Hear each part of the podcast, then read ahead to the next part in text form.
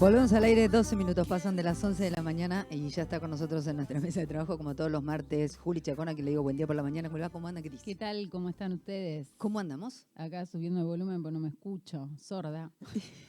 puede pasar. Entre tantas cosas, hacia fin de año, también puede pasar que quede sorda. ¿por qué También, no? también, también, también. ¿Cómo anda? Bien, bien, bien, bien, bien. Muy, muy entusiasmada. eh, bueno, ahí estábamos hablando en el corte de, de este encuentro del 5 de noviembre que se llama Pato Negro. ¿Por qué eh, pato negro? Porque, porque ¿Por qué Pato Negro. Pa, pa, pa. Lo dejamos a gusto de diversas interpretaciones. Ok, pero fue puesto con, con una intención. ¿no? Tiene su origen, pero, pero más íntimo. Este, así que nada, dejamos a interpretación del, del público. Hubo preguntas tipo, ¿por qué patología negro? Y yo decía, negra, y decía, ¿dónde dice patología?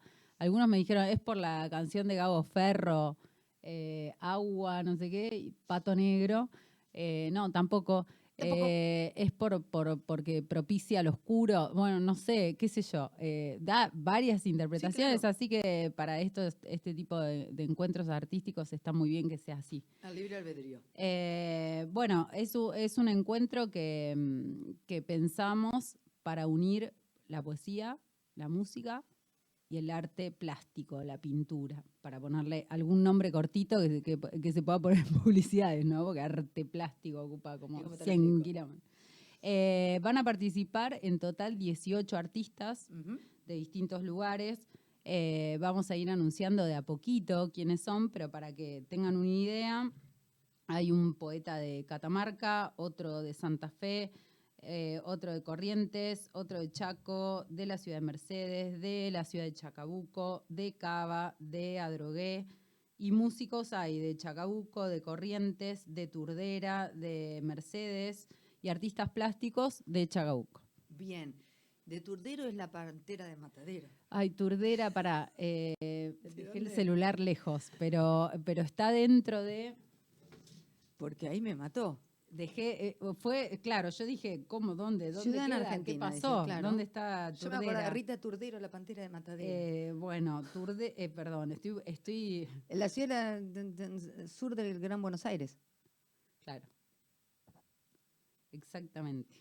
Es la ciudad, está ubicada en la zona sur del Gran Buenos Aires. mm, sí. Eh, Eh, queda pertenece al partido de Lomas de Zamora. partido, en el partido de Lomas de Zamora, pero es como, a ver, para, para trasladarlo a nuestro territorio, Rawson, Chacabuco, Claro. ¿no? Perfecto.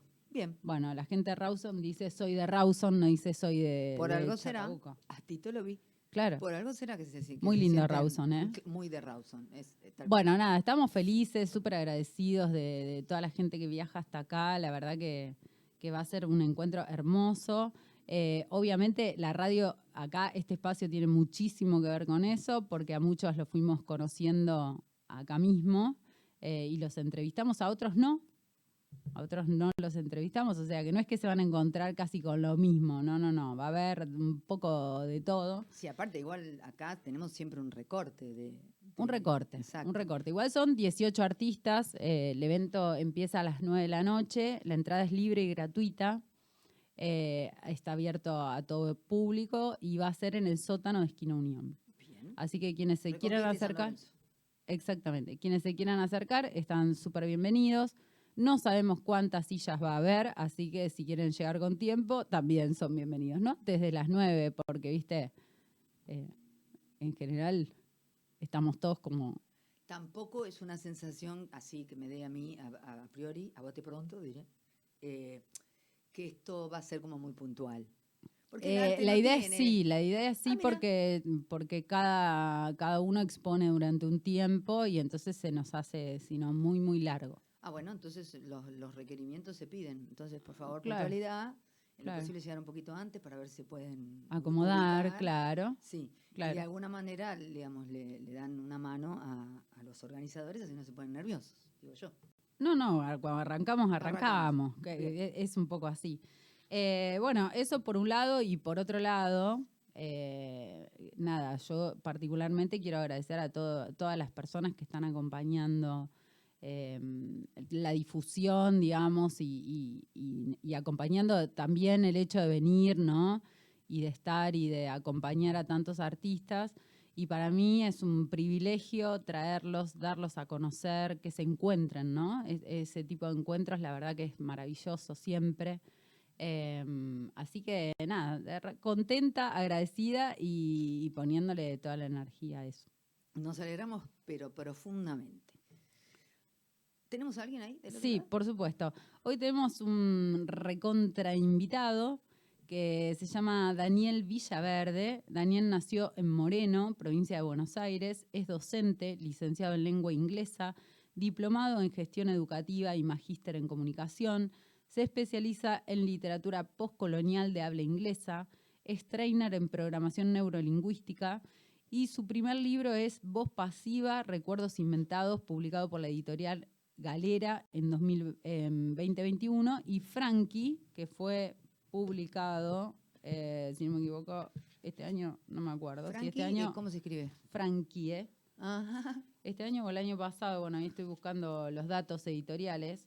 2022, eh, este año, eh, fue publicado por eh, la editorial Flor Azul, La Flor Azul, exactamente. Hola Dani, ¿cómo estás? Hola, buen día Juli, ¿cómo estás? Muy bien por acá. Buen día Daniel, Iván Jacob te saluda, ¿cómo estás? Hola, buen día Ivana, muy bien, muy bien. Gracias por el espacio y la invitación. No, bienvenido, un placer. Gracias. Bueno, Dani, acá un poco este espacio tiene que ver con, charlar un poquito con los escritores acerca de, bueno, de, este encuentro con la literatura. Así que va la primera pregunta. ¿Cuándo, dónde te encontraste con la literatura por primera vez? En la escuela primaria hace muchísimos años, leyendo obligadamente la Biblia, porque me crié en un colegio católico ortodoxo. Así que ese fue mi primer encuentro con la literatura. Bien, interesante, ¿no? Que lo marques como es literatura. Sí, sí, por supuesto, que no, que no se enoje nadie, ¿eh? que no se enoje nadie, es un libro, tiene, tiene oraciones que terminan con un punto, tienen párrafos, tienen conectores, así que no se puede enojar nadie, que es, es, literatura. y ese fue el primer encuentro, Juli. Como, como el, el, libro puente, viste que se habla de un libro puente, como el que te hace ingresar de repente a, a esa fascinación como lector, o hubo otros? Eso, eso vino más tarde en el colegio secundario. Si bien, como siempre cuento, esta escuela ortodoxa en la que yo me crié, ortodoxa, estoy diciendo al, extremo. Fíjate que la escuela no se llamaba Sagrado Corazón como la mayoría, sino Sacratísimo Corazón, es decir, con el superlativo, eso indicaba algo en la escuela. Y desde muy chiquitos leíamos la Biblia, obviamente, yo sin entender y recitando de memoria, como la mayoría de, de, los otros estudiantes y las otras estudiantes. Pero el, libro, el puente al que vos haces referencia fue en, tercer año del secundario, cuando ya cambié de escuela, que me mudo a, vivir a Moreno constantemente, y ahí leo Rosaura a las 10, que es el primer libro que pude tener y que pude comprar, porque en mi casa no, no había libros. Pero perdón, y, ese fue el puente. ¿Cómo llegaste a Rosaura? A Rosaura en tercer año, en, mi época, digamos hace unos 30 años en el secundario. Y literatura, ¿no? Sí, claro. En tercer año, exacto, era la época de lengua y literatura, y en, narrativa argentina había una parte que estaba dedicada a Rosaura a las 10 y a otros que no recuerdo, y la otra mitad del año a literatura española. ¿Y qué te fascinó de Rosaura a las 10? En mi época, estamos hablando del 83, 84, 85 en el secundario, donde no decíamos muchas malas palabras, donde no había tantas cosas como hay hoy en la tele, Rosaura en un momento, un día la profesora dice, este capítulo lo voy a leer yo, y lo lee y dice Rosaura, puta, puta, puta, y escuchar la palabra puta de un niño que venía de un colegio de latín, inglés y totalmente católico, sin malas palabras, me choqueó tantísimo. Estábamos como que no podíamos creer que alguien dijera una mala palabra en la escuela. Y eso fuera en literatura. Y en literatura, con una profesora, de las profesoras que teníamos antes, así muy señoronas, ¿verdad? Muy súper formales, donde teníamos que aplicar bien los condicionales y conjugar bien los verbos. La, el análisis de oraciones estructuralista y todo eso. Exacto, éramos productos del análisis sintáctico, que luego se perdió. Nos hicieron escribir, nos hicieron y nos formaron y nos permitieron escribir hoy como escribimos. Exacto, exacto. Yo soy defensor, defensor de sintaxis, ¿eh? defensor absoluto. A mí, me pasa que doy clases en el colegio, en comunicación, obviamente, metí, metí por supuesto, jamás me metería en lo otro, pero sí veo que, que, muchos de los, de los poetas y y escritores que, con los que charlamos en la radio se burlan un poco de, esa enseñanza. Y yo creo que, yo creo que nos, nos han formado, hay profesores en letras que nos han formado de una manera maravillosa, que nos han enseñado a escribir como no saben escribir nuestros hijos hoy. sí, yo entiendo que, que las épocas... No lo van a aprender nunca. Las épocas van cambiando y vi, eh, hay otros modelos, están los conductores y las conductoras de TV que no tienen idea de lo que es un, potencial, un condicional. Y son gente grande. tendrían, ¿eh? que, tendrían que saberlo porque los chicos escuchan. Entonces, en la escuela. Tal cual, tal cual. Claro, entonces no me parece nada de malo esto de, haber alejado, por qué se alejó la enseñanza de la gramática y sintaxis que es tan necesaria. A nadie le hace mal saber la congruencia entre el sujeto y el verbo, la concordancia, dónde usar un adverbio. Yo voy a hacer un paréntesis, eh, pero eso se da, por lo menos yo lo doy, ¿eh? Y menos. El tema, el tema es cómo, cómo se acerca, ¿no? Eh, y ahí habría toda una, una, cuestión didáctica para, para, repensar, ¿no? Si, si extraer oraciones que estaban tan alejadas del discurso de los adolescentes y colocarlas en, el pizarrón para, para que el análisis sintáctico estructuralista cerrara, ¿no? y, diera cuenta que funcionaba, porque si agarrábamos cualquier frase de, la coloquialidad, el, estructuralismo a veces hacía como ruido en eso, ¿no? El análisis sintáctico, a eso me refiero. Sí, y, eh, lo sigue haciendo. la semana pasada visité en Luján unas jornadas de, un profesorado de lingüística y vine fascinado porque una docente de lengua y literatura trabajó un diccionario, creó un diccionario con sus alumnas, eran, eran, eran chicas de un primer año. Y cómo fue metiendo ahí lo que es lingüística y sintaxis en la creación de esas cosas para que las chicas dijeran, ah, cuando estamos usando un re, estamos usando un aumentativo, cuando estamos... Y me pareció bárbaro. En, ese contexto me parece. Depende del acercamiento, ¿no? Es, un poco, Exacto. Es, un poco eso. Pero, pero bueno, nosotros lo veíamos, pero a la hora de, no sé, de, de producir un texto, eso quedaba descartado. ¿No?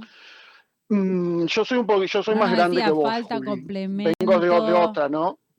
falta un complemento temporal, ¿no nos ponían eso? Eh, bueno, ahí yo, eh, yo sí, que querés que te diga?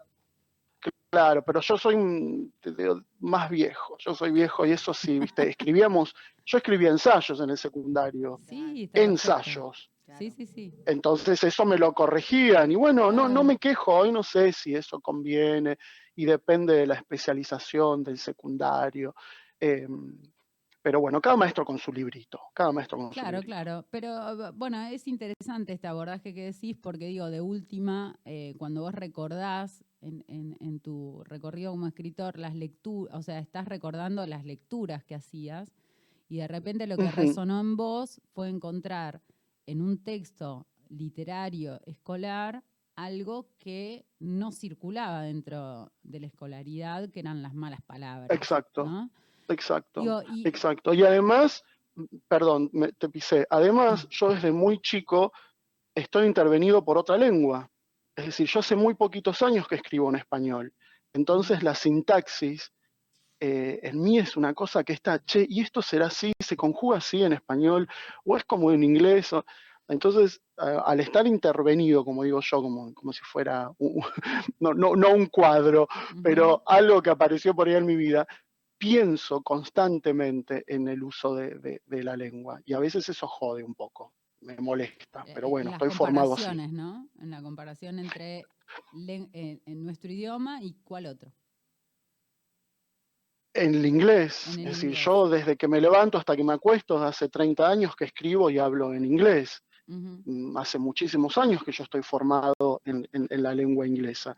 Entonces aprendí a escribir realmente ensayos o críticas o reseñas, siempre lo hice en inglés. Y hace un par de añitos se me dio por empezar a escribir en, español. Y ahí encontré las interferencias y las correcciones. Qué interesante. Digo, o sea, vos cuando, cuando estás escribiendo eh, las ideas, ¿en qué ocurren? ¿En qué idioma ocurren? ¿En cualquiera de los dos o en inglés? Bueno, acá, acá tienen todo el permiso mío para, para, reírse. Escribo mayormente en inglés. Escribo, yo estoy mirando una serie, miro una serie y escucho. Perdón, se me cortó, perdón, no escuché.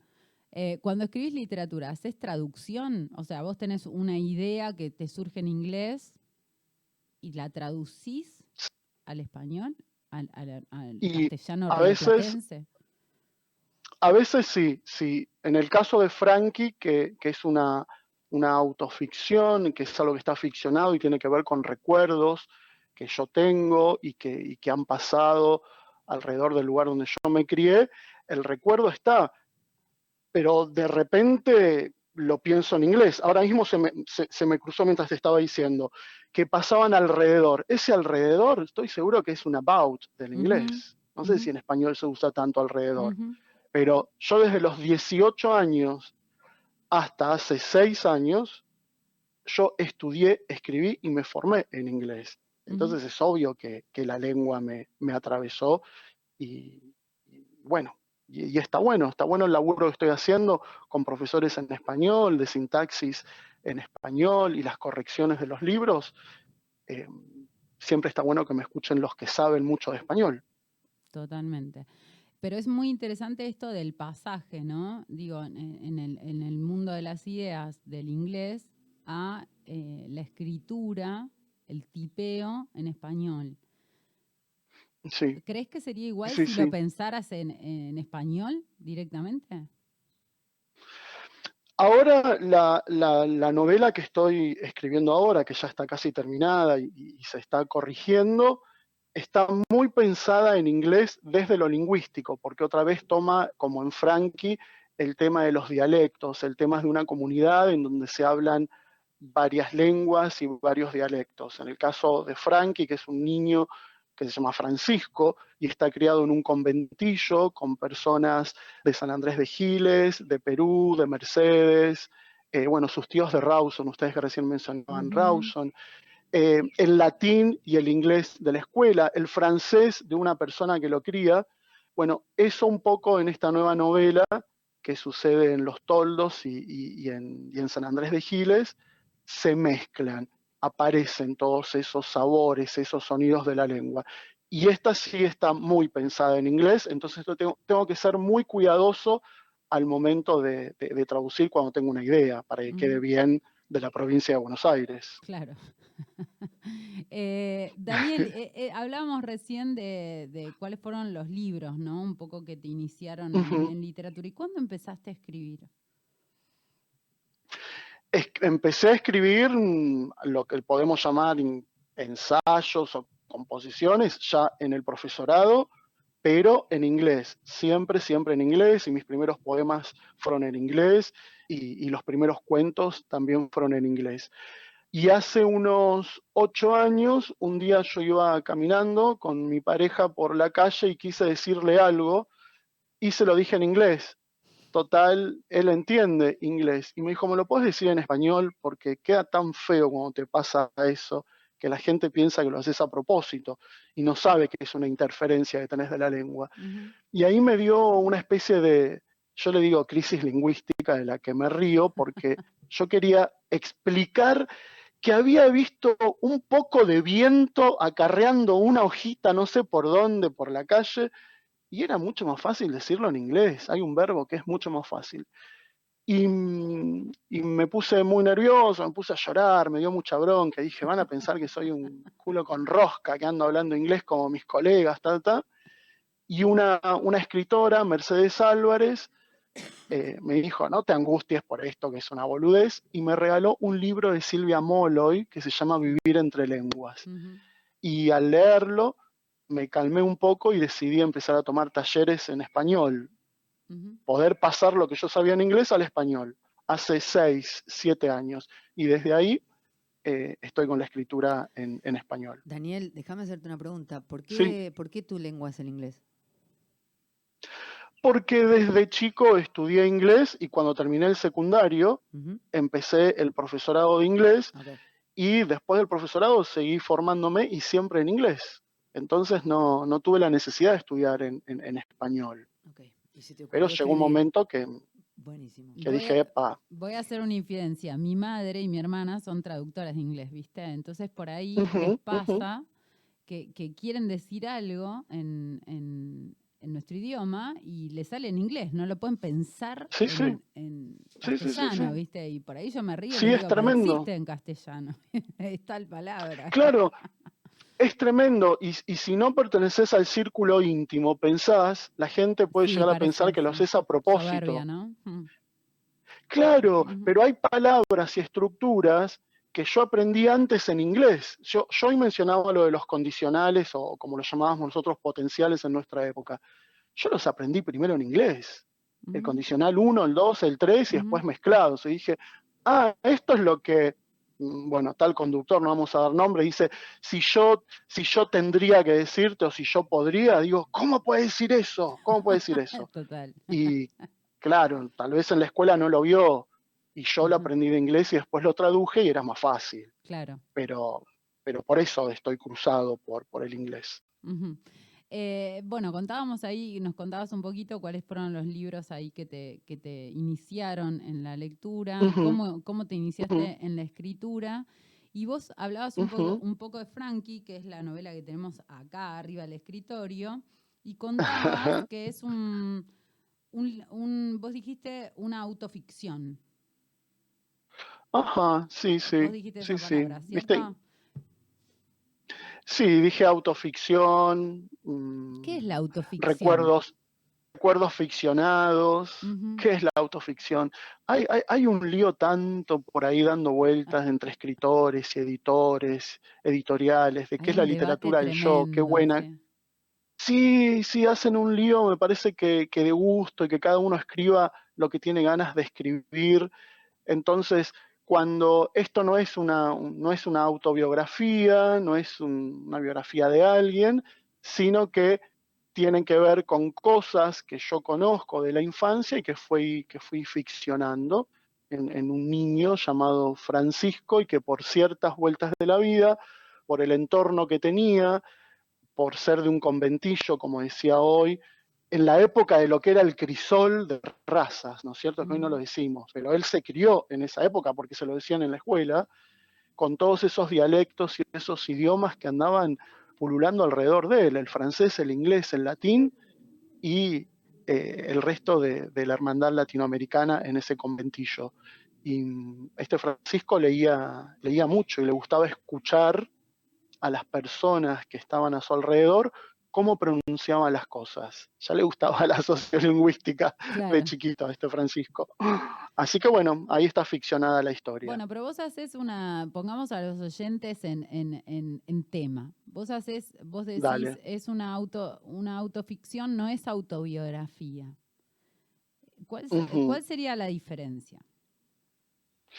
Y que yo tome cosas que han pasado en mi niñez y en mi crianza en ese conventillo de Villaluro, y algunas se exacerbaron, algunas se exageraron y algunas se ficcionaron. Entonces, en ese sentido, hoy se está hablando de este tema de, la autoficción, que es un poco lo que maneja la escritora en, en la que yo me especializo, Jamaica Kincaid, y, si es todo verdad lo que le pasó, y ella contesta, bueno, son cosas que yo conozco de mi niñez y del lugar en el que me crié, parecido a lo que me sucedió a mí. Entonces, por eso hay gente que lo llama autoficción y, me parece que está bueno. Hay como cierto desdeño, digamos, de, de, una especie de hostilidad de algunos grupos de escritores que dicen, bueno, hacer autoficción es como no, hacer literatura. ¿No? La literatura sería otra cosa. Sí, sí. Eh, sería como, bueno, lo, puramente ficcional. Se puede hacer para vos, ¿eh? literatura puramente ficcional sin ningún vínculo con la experiencia eh, del escritor. ¿Podría hacerse eso? Mira, yo creo que son temas para, que, que, dan para charlar tantísimo rato y recién entre los tres estábamos conversando sobre la lengua y cómo una lengua nos, cómo la lengua nos interpela, cómo la lengua nos da identidad, cómo la lengua nos da personalidad. Yo creo que por más en la segunda novela yo en, mi vida real no maté a nadie, no armé ninguna marioneta de pedazos de cuerpos tomados de un cementerio y sin embargo soy yo el que está escribiendo esa historia. Em, pero obviamente que hay cosas mías ahí. En la escritura se va a notar, se nota el verbo que yo escojo, se nota la valencia que quiero para cada verbo, se nota el adjetivo que quiero utilizar, se nota que, no quiero repetir tal y tal cosa. Y eso es Daniel Villaverde, no es el, personaje que está ahí. Ahora, yo siempre digo, Juli e Ivana, siempre digo que no soy un gran inventador. Yo no, no me siento a decir, bueno, a ver, ahora estoy mirando acá a mi jardín y digo, de este aguaribay voy a hacer que salga por ahí una serpiente que se transforma. No, eso no, no, no lo puedo hacer o no me interesa o no lo sé hacer. Sí lo que puedo hacer es tomar recuerdos de una niñez muy, muy rica que tuve, que tiene que, tiene que ver con esta gran familia que tuve y todos los lugares por donde anduve, inclusive Chacabuco, Rawson, San Andrés de Giles, Los Toldos, Moreno, Cava. Para que te tengo, que hacer un, tengo que hacer un paréntesis. Nombraste Chacabuco, Rawson. ¿Cómo que anduviste por, supuesto. por acá?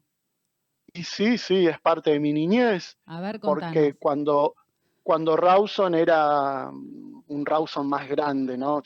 con mucha más gente de la que hay ahora, mi familia, la familia, la hermana mi papá, Villaverde, casada con, con el tío José Cardoso, para mí ir a Rawson era mi niñez. De hecho, en Frankie está mencionado Rawson esa tía que juntaba los huevos con las gallinas y que a mí me daba miedo, como yo ya había estudiado inglés, yo ya sabía chiquito, para mí Rawson de chiquito significaba Rawson, que era hijo crudo.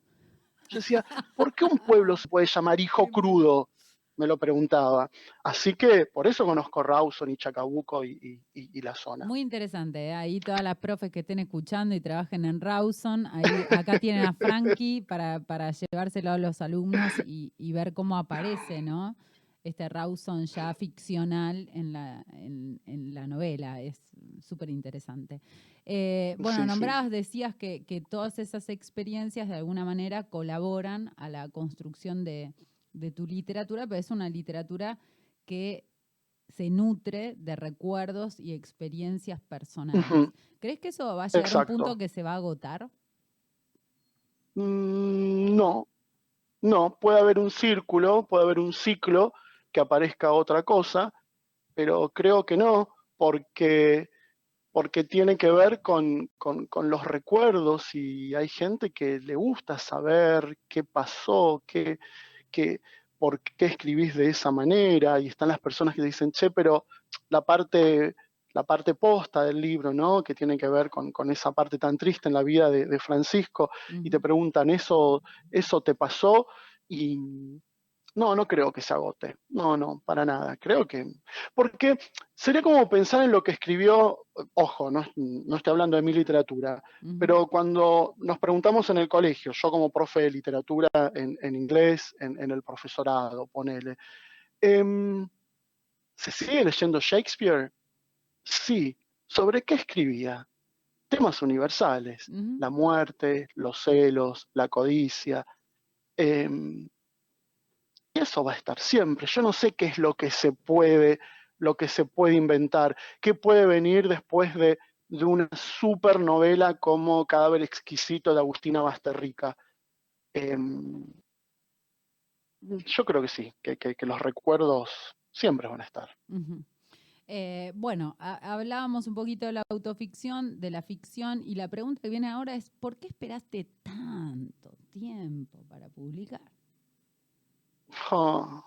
Porque primero escribía en inglés y, estaba muy, muy, muy dedicado a la enseñanza del inglés y a, la formación de la literatura en inglés. Después de Rosaura a las 10, a mí me aparece Shakespeare y Milton. salgo del colegio católico del que no quería estar, salgo del colegio católico y en el profesorado lo primero que me enchufan es Milton. Yo me quería suicidar, pero bueno. Eh, y después William.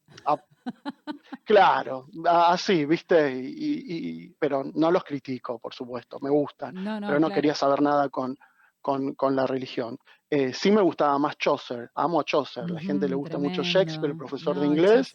Yo prefiero los cuentos de Canterbury, los Canterbury Tales de Chaucer, ese señor que se sienta en el umbral de su puerta y empieza a chusmear la gente del barrio, cómo pasa. Eso es maravilloso.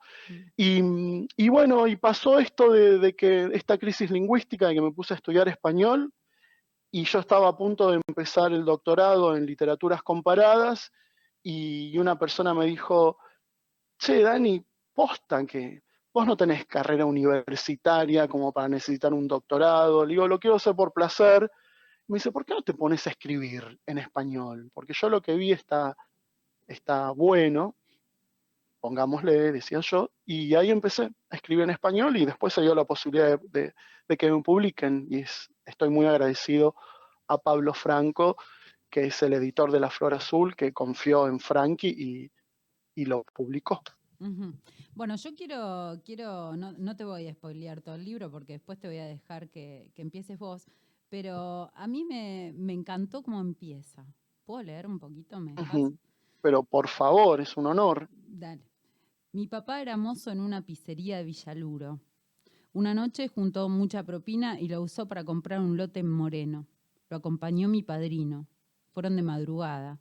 Eso siempre me llamó la atención. En ese terreno construyó una pieza y un baño entre yuyos y calles recién trazadas. Ahí nací no recuerdo esa primera construcción, pero sí recuerdo el color y el ruido de la bomba para sacar agua que había a metros de ese proyecto de casa. Tenía un brazo muy largo que siempre me hizo pensar en la pantera rosa. En invierno estaba muy fría y daba miedo agarrarla para bombear. En verano te quemaba la mano porque el sol la calentaba, pero después de tres bombeadas el agua era fresca y la más rica que hubiera probado. En esa misma casa luego vivió mi abuela, a quien visitábamos muy a menudo.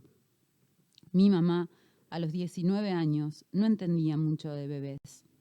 Una vecina que tenía hijas grandes la ayudó con mi crianza en los primeros meses. Doña Juana fue la primera persona que me bañó. Mi mamá se quedaba a dormir con ella en su misma cama hasta que mi papá volvía del restaurante a las 3 o 4 de la mañana. Las hijas estaban un poco celosas. Mi papá llegaba y le golpeaba la ventana de la habitación que daba a la calle. Ella se levantaba y nos íbamos para el ranchito. Isabel, la hija mayor de esa familia vecina, me dijo que yo fui como el primer nieto de ese grupo familiar. Isabel fue muy importante para mí. Siempre quise ser como ella. Era alta, hermosa, de pelo abundante y renegrido. Tenía un cuerpo con enormes curvas que en verano lucía en bikini. Era maestra, Trabajaba en dos escuelas. De la escuela de la tarde salía corriendo para tomar el tren. Iba a la facultad a estudiar psicología, la primera persona con estudios de ese barrio. Cuando cumplí un año nos mudamos a Villaluro, al conventillo. Ahí viví hasta los doce. Tremendo.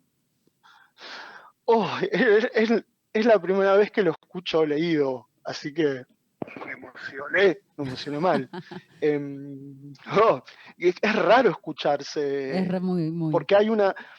Cada vez que estás en las entrevistas o vas a leer a algún lugar, eh, no leen esa parte. Nunca lo escuché en la voz de otra persona. Eh, buscan otra parte, ¿no? Que es, digamos, la parte más triste del libro. Pero esto me hizo pensar, ¿no? en Isabel. Isabel es un es un personaje que no está ficcionado. Isabel existe, Isabel está viva aún hoy, y es en, la persona que tanto Frankie como yo, que, era, que, éramos, era muy pobre en, esa casita, fue mi faro para, estudiar. Yo quería ser como, como Isabel, porque Isabel pronunciaba las S de las palabras. Isabel no, no tenía las asimilaciones que yo escuchaba. Yo sabía que se podía decir paquete, guardar y todas esas cosas. Y ella no las utilizaba. Entonces yo de chiquito decía, yo quiero hablar como la Chuchi, que además tenía este sobrenombre, ¿no? La Chuchi. Y, cuando, cuando le conté de Frankie se, se emocionó muchísimo y bueno, y ahora me emocioné yo escuchando. Es muy hermoso esto, ¿no? Desde, desde el recuerdo, cómo se construye el recuerdo del personaje, por eso lo, leí, ¿no? En una especie de, casi collage de lo que se sabe y lo que se recuerda, ¿no? Se sabe porque otros lo contaron y otro poco porque se recuerda. Me pareció... Sí, sí, sí. Y ese capítulo en especial tiene el poquito donde aparece el narrador, donde, donde se puede ver que está la voz del adulto, porque si hay algo que yo siempre digo o estoy diciendo en las notas y en las charlas acerca de Frankie y con mucha humildad, es que a diferencia de todas las novelas, o de las al menos que yo conozco, que narran la niñez, el 80% está contado por el niño, con el vocabulario del niño. Siempre habla Francisco excepto en este momentito del, principio y en otra parte un capítulo muy bonito donde él recuerda a su abuela y que, quiere recordar los sonidos y no puede.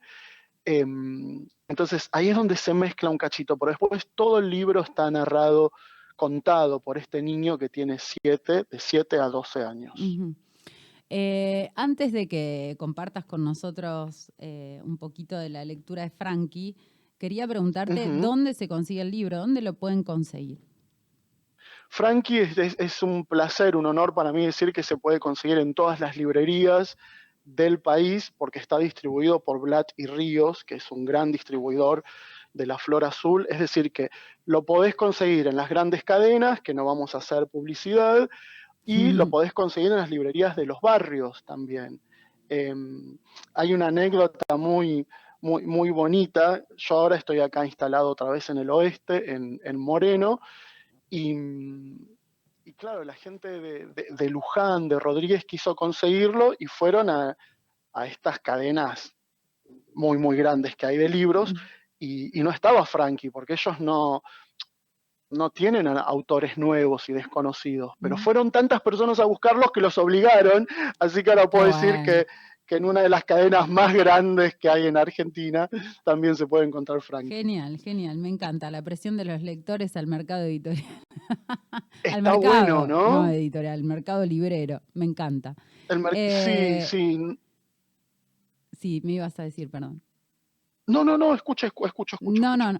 Quería que, nos compartas parte de, de, Frankie eh, y ya sé que ya sé qué fragmentos, más o menos va a ser Vos decís, a ver, espera que... Sé, intuyo.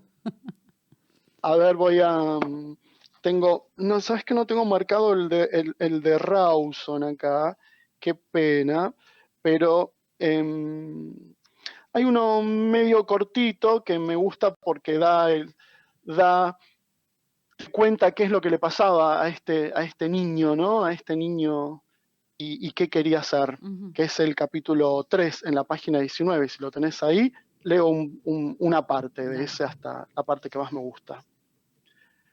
La vereda del conventillo, con baldosas amarillas y acanaladas, era enorme. Estaba en una esquina, Molière y Juan B. Justo. Terminaba en el cordón gris de cemento. Una boca de tormenta recibía el agua que bajaba desde la estación de trenes los días de lluvia pasaba a gran velocidad. Andar en patas por esas aguas me gustaba mucho. A veces en su recorrido de tres cuadras aparecían cascadas por una bolsa de basura atascada o una rama cerca del cordón. Yo iba descalzo, en contra de la corriente de agua templada, repitiendo frases de dibujos animados.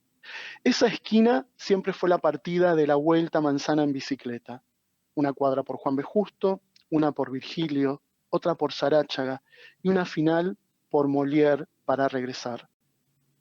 Durante varios años hice ese recorrido acompañado por Gaby, mi amiga del edificio de la avenida.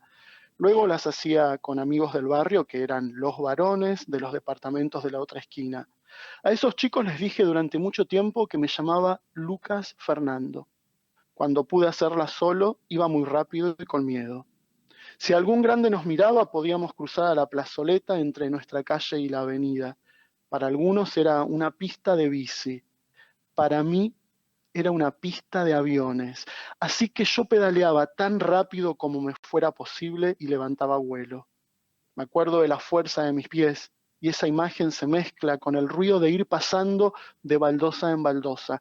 En esa misma plazoleta jugábamos con Gaby. Ella tocaba las castañuelas, su mamá tejía, yo miraba.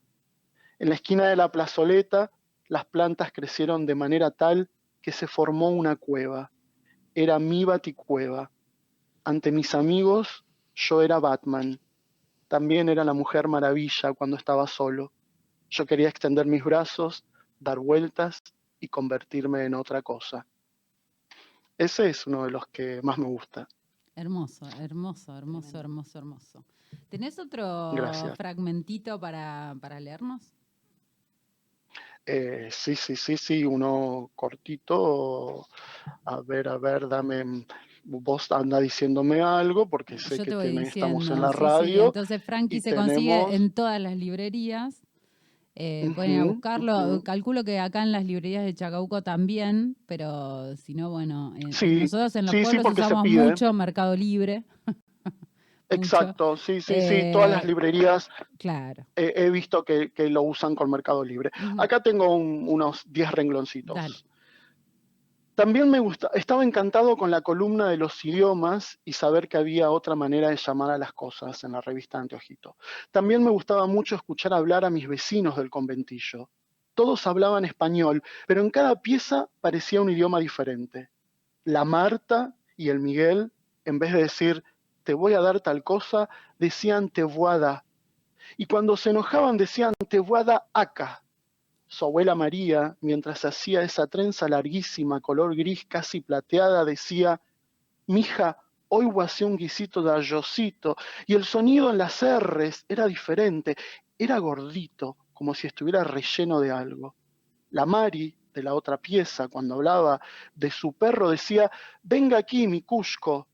La Z sonaba como en Yuyo o en el yo de los que éramos de la ciudad había estudiado de memoria todas las capitales de América y sabía que Cusco era la capital del país de donde ella venía. En mi pieza también hablaban distinto. Mi mamá decía Graviela, Aiga, Paqué, Almorroides, en serio, Ajices, Alunau y Peliau. Bueno, esa es otra partecita que también me gusta, que tiene que ver con, con la sociolingüística de tanto amo. Hermoso, hermoso. Bueno, Dani, te quiero agradecer, te queremos agradecer que hayas estado por acá. Eh, obviamente cuando andes por, por Chacabuco, por favor, te venís, te venís a la radio y charlamos. Por supuesto, voy a estar, voy a estar unos días en enero, pues segurísimo. voy a, voy a pasar, un, estoy, estoy buscando un lugar por ahí para pasar unos 15 días en Chacabuco. Acá eh, decimos que a todo el mundo que sepa una quinta en alquiler, 15 días, eh, nos manda un mensajito. Eh, ¿Cómo era que le decías a Rawson? Roson, hijo, hijo, crudo. No entendía por qué Ro era crudo y Son era el hijo. Entonces yo decía, el hijo del crudo, algo así. No, no, no sé. ¿Quién era el crudo? Empiezo a decirle así. claro. Lo sé eran las cosas que pasaban de niño. Bueno, Daniel, nada, te esperamos cuando, cuando vengas así, nos conocemos y seguimos charlando. Te mandamos un beso grande y un placer tenerte en el espacio. Bueno, muchísimas gracias por el espacio y que tengan un hermoso día. Gracias a vos, igualmente. Hasta luego. Un beso. Gracias otra vez por traernos estos estas voces, estas maneras de mirar, esta coincidencia, esta hermosa coincidencia de, su infancia en Rawson. No es más Rawson, aviso. Rawson. Rawson. Aparte él lo pronunció así. Eh, como diciendo, no, no, yo no decía Rawson, yo decía Que la otra que lo puede pronunciar es Justina, si no tu vieja y si no tu hermana. Sí, yo lo pronuncio latino, latino, latino. Yo te lo hago latino, me parece hindú. perfecto. Señora, muchísimas gracias. No, gracias a vos. 57 minutos pasan de las 11 de la mañana, pasó la señora Juliana Chacón en kilómetro cero.